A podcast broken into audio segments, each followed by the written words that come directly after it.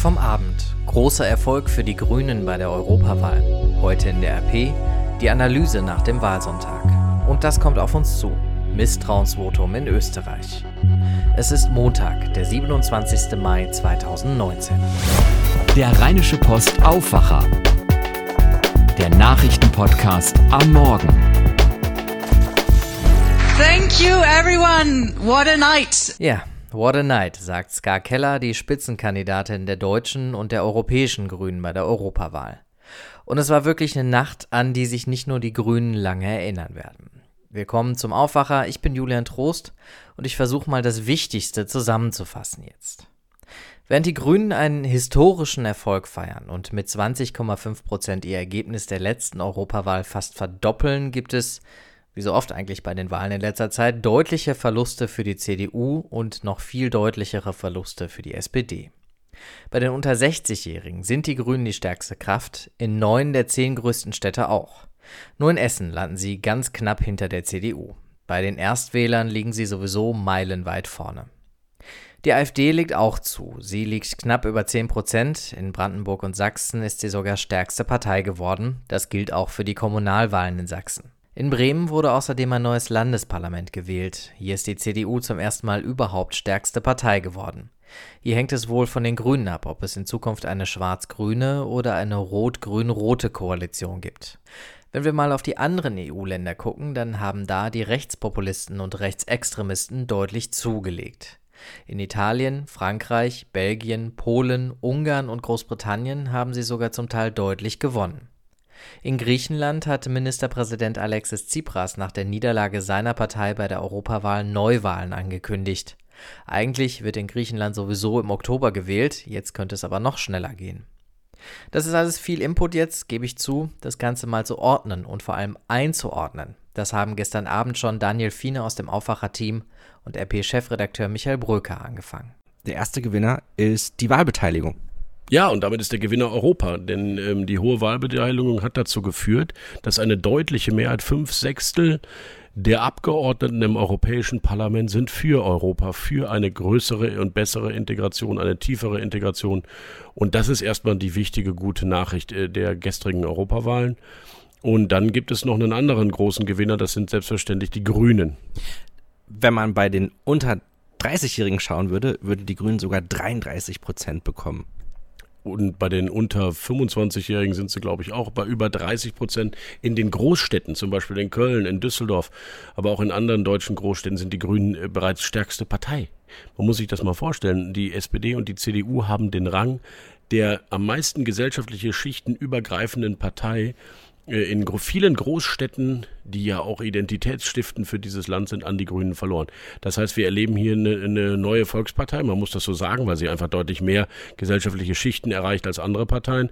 Wie sie damit umgehen wird, wird man sehen. Mein Wunsch wäre, dass sie zum Beispiel in Bremen dann eben nicht ein abgewähltes rotes Bündnis weiter am Leben hält, sondern vielleicht eine neue Konstellation eingeht.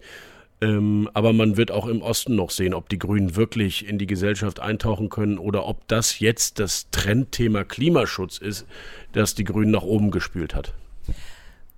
Aber wenn wir mal beim Osten bleiben, da sehen wir auch, dass die AfD in äh, einigen Ländern stärkste Kraft ist. Genau, also ich so, so ich, sehr ich mich für den Erfolg der Grünen durchaus freue, weil die Themen, die sie vorantreiben, wichtig sind. Ähm, so sehr konnte es nicht ein Aufsteigen der AfD in Ostdeutschland verhindern oder auch ein ähm, das Erstarken der AfD in einigen westdeutschen Kommunen. Insofern könnte man sagen, die Ränder sind gestärkt, weil die Große Koalition so eine katastrophale Arbeit abliefert in Berlin und die, die Öffentlichkeit so offenbar so genervt ist von dieser Parteienkonstellation, werden die links der äh, Mitte und die rechts der Mitte gestärkt.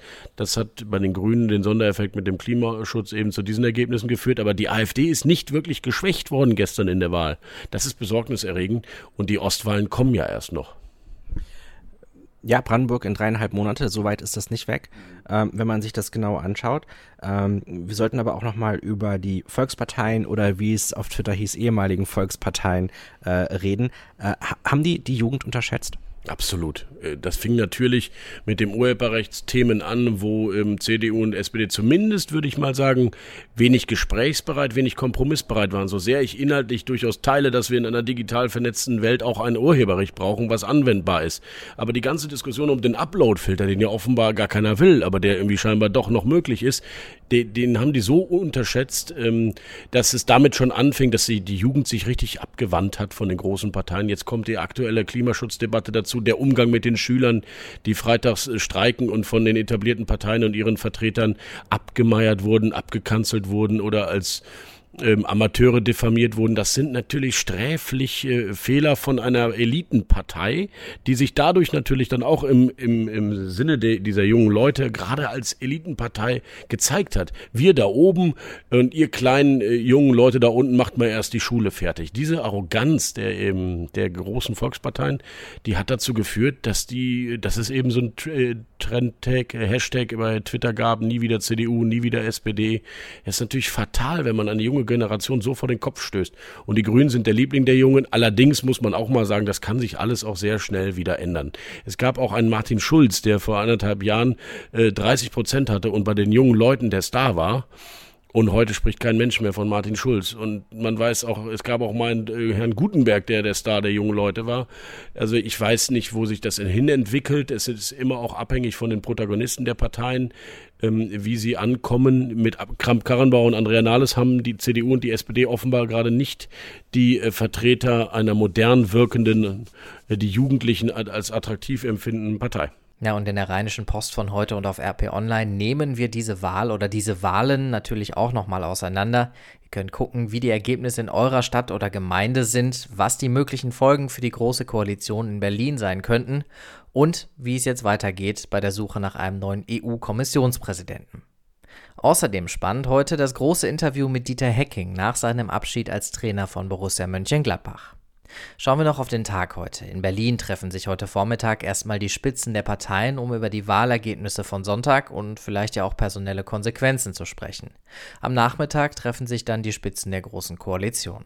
In Österreich muss sich Kanzler Sebastian Kurz einem Misstrauensvotum stellen. Es ist offen, ob er das übersteht. Hintergrund ist die Ibiza-Affäre beim Koalitionspartner von Sebastian Kurz, der rechtspopulistischen FPÖ. Am Abend gibt es dann das Rückspiel in der Relegation zur Fußball-Bundesliga. Union Berlin hat im Hinspiel beim VfB Stuttgart ein 2 zu 2 Unentschieden erreicht. Heute würde also zum Beispiel ein 0 zu 0 für den Aufstieg reichen. Mein Lieblingstermin findet aber heute Nachmittag im Karlsruher Zoo statt. Da eröffnet ein Altersheim für Elefanten aus anderen Zoos und Zirkussen. Das Wetter heute, der Regen verzieht sich am Vormittag, es bleibt aber meistens bewölkt, nur ab und zu kommt die Sonne raus bei 20 Grad am Nachmittag.